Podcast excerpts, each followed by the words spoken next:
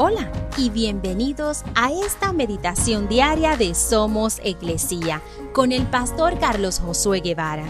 Mi nombre es Magali Méndez y queremos darte las gracias por permitirnos traer esta palabra de bendición a tu vida el día de hoy.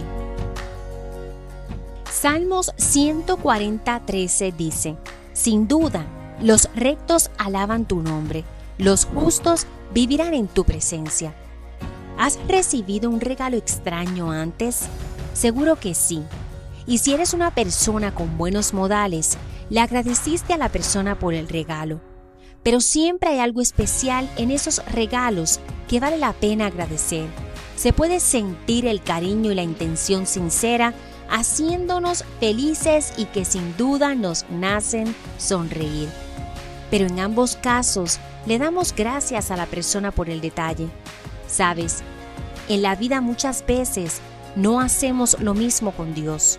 No agradecemos cada bendición de parte de Dios.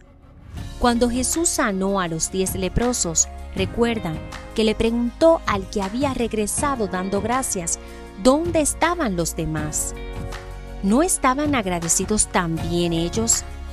¿Por qué no le habían dado gracias por su regalo? Nosotros recibimos bendiciones de Dios todo el tiempo. A pesar de lo malo que se vean nuestras circunstancias, siempre hay una razón para sentirnos agradecidos con Dios.